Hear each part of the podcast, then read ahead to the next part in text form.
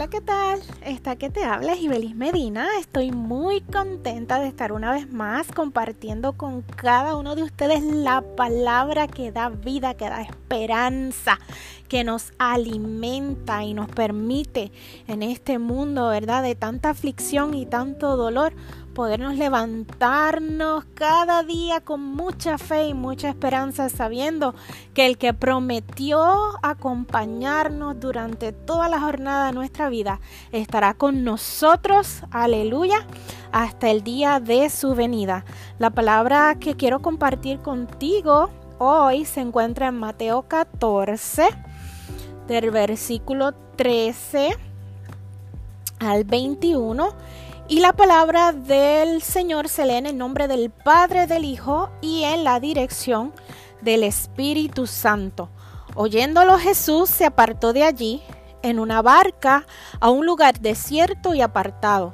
Y cuando la gente lo oyó, le siguió a pie desde las ciudades. Y saliendo Jesús, vio una gran multitud y tuvo compasión de ellos y sanó a los que de ellos estaban enfermos. Cuando anochecía, se acercaron a él sus discípulos diciendo, El lugar es desierto y la hora ya pasada. Despide a la multitud para que vayan por las aldeas y compren de comer. Jesús les dijo, No tienen necesidad de irse, dadle vosotros de comer. Y ellos dijeron, No tenemos aquí sino cinco panes y dos peces. Él les dijo, Traédmelos acá. Entonces mandó a la gente recostarse sobre la hierba, y tomando los cinco panes y los dos peces, y levantando los ojos al cielo, bendijo y partió, y dio los panes a los discípulos, y los discípulos a la multitud, y comieron todos, y se saciaron, y recogieron lo que sobró de los pedazos, doce cestas llenas, y los que comieron fueron como cinco mil hombres, sin contar las mujeres y los niños. Padre, te damos gracias. Gracias por tu palabra, tu palabra que es la verdad, tu palabra que es lumbrera en nuestro camino, tu palabra, Dios mío, aleluya, que es quien ilumina, Señor, aleluya, el camino por donde nosotros debemos andar. Gracias porque es pan de vida, pan que sacia nuestra hambre, Señor, y no tendremos, Dios mío, aleluya, hambre ni sed jamás, porque tu palabra nos sacia, Señor.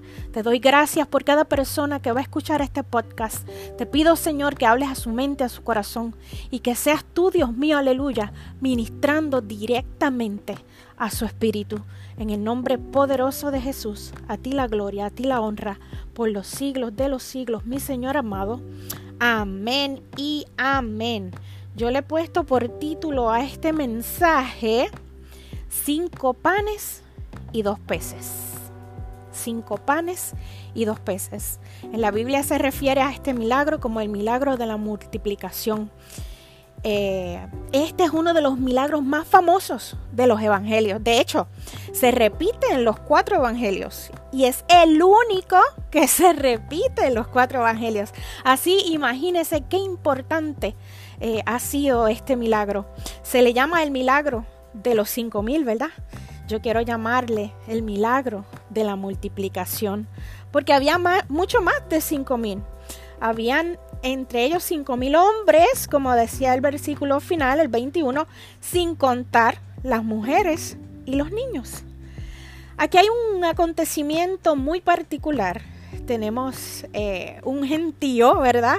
Mucha cantidad de gente siguiendo a Jesús en un lugar desierto, o sea, en un lugar que no había absolutamente nada, donde ya era tarde y tampoco había donde comprar comida.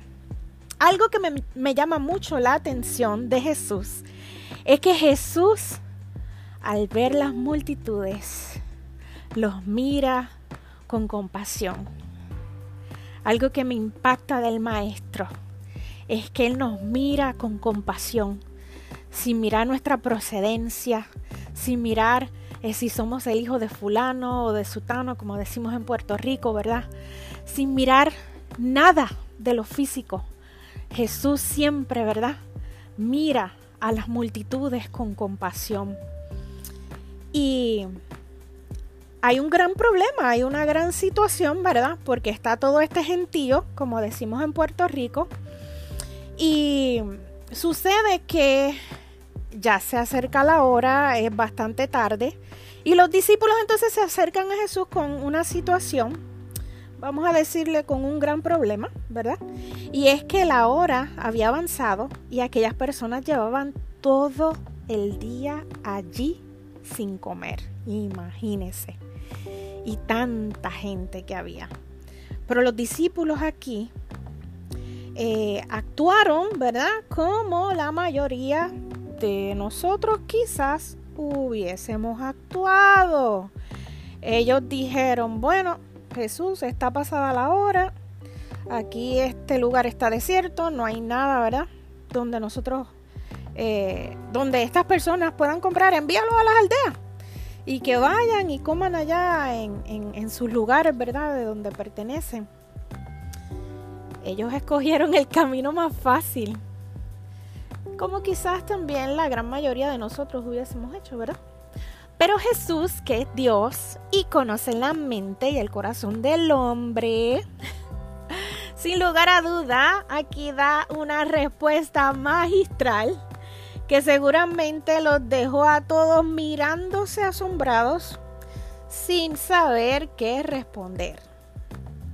En el versículo 16 dice, pero Jesús les dijo, no tienen necesidad de irse dadle vosotros de comer.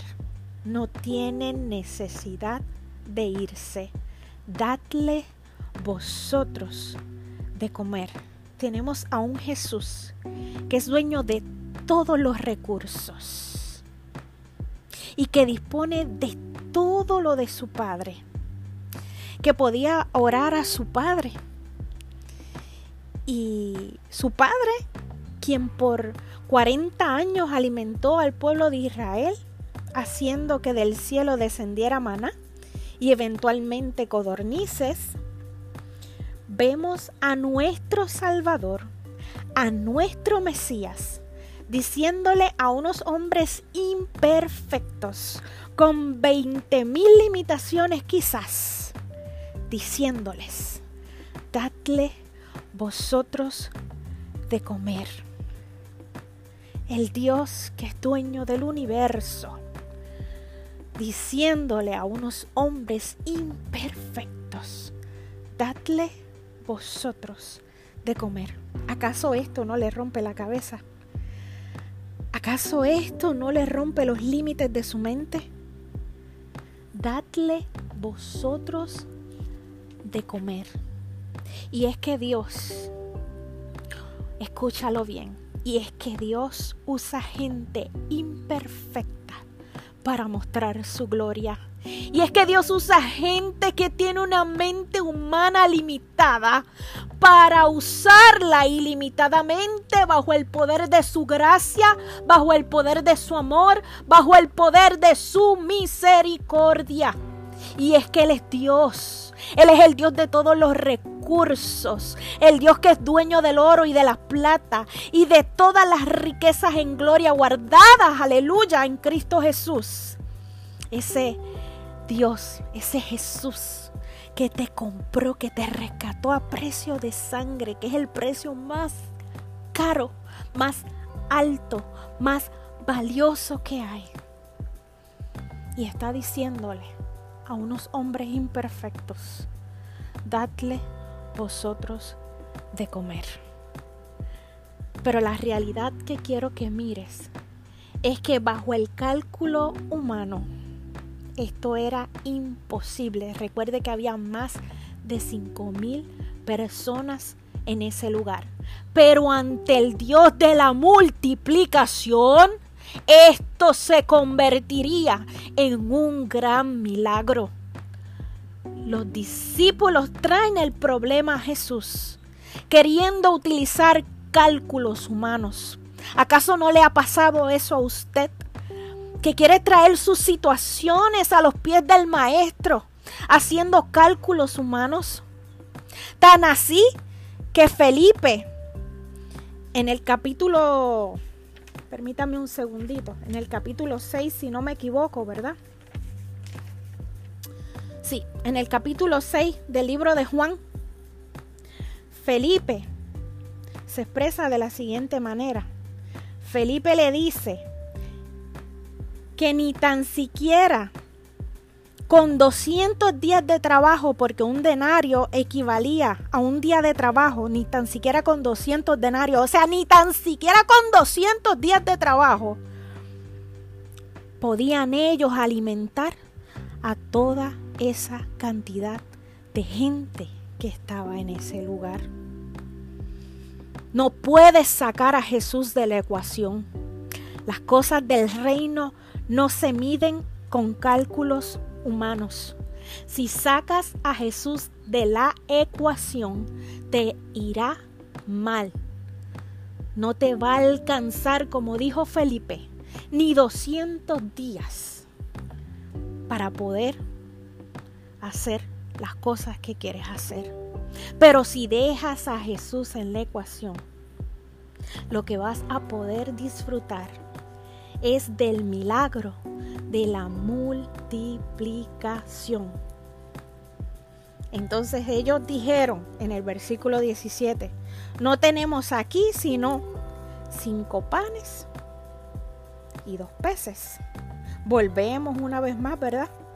Al inventario. Pero ¿cuál fue la respuesta de Jesús? A ver, aquellos que me están siguiendo con la palabra, en el versículo 18, Jesús le dice, traédmelos acá. ¿Acaso no se le parece a ese pasaje bíblico que dice, venid a mí todos los que están trabajados y cargados, que yo los haré descansar? Hoy Jesús te dice, traédmelos acá, lo poco que tienes, lo poco que tú crees que tienes, en las manos del Dios de la multiplicación, se constituye en un gran milagro. ¿Qué tienes? ¿Con cuánto cuentas? ¿Por qué no haces en esta hora como Jesús le dijo a sus discípulos? ¿Por qué no poner en las manos del Maestro lo que tienes? Una vez más te pregunto, mm, ¿qué tienes?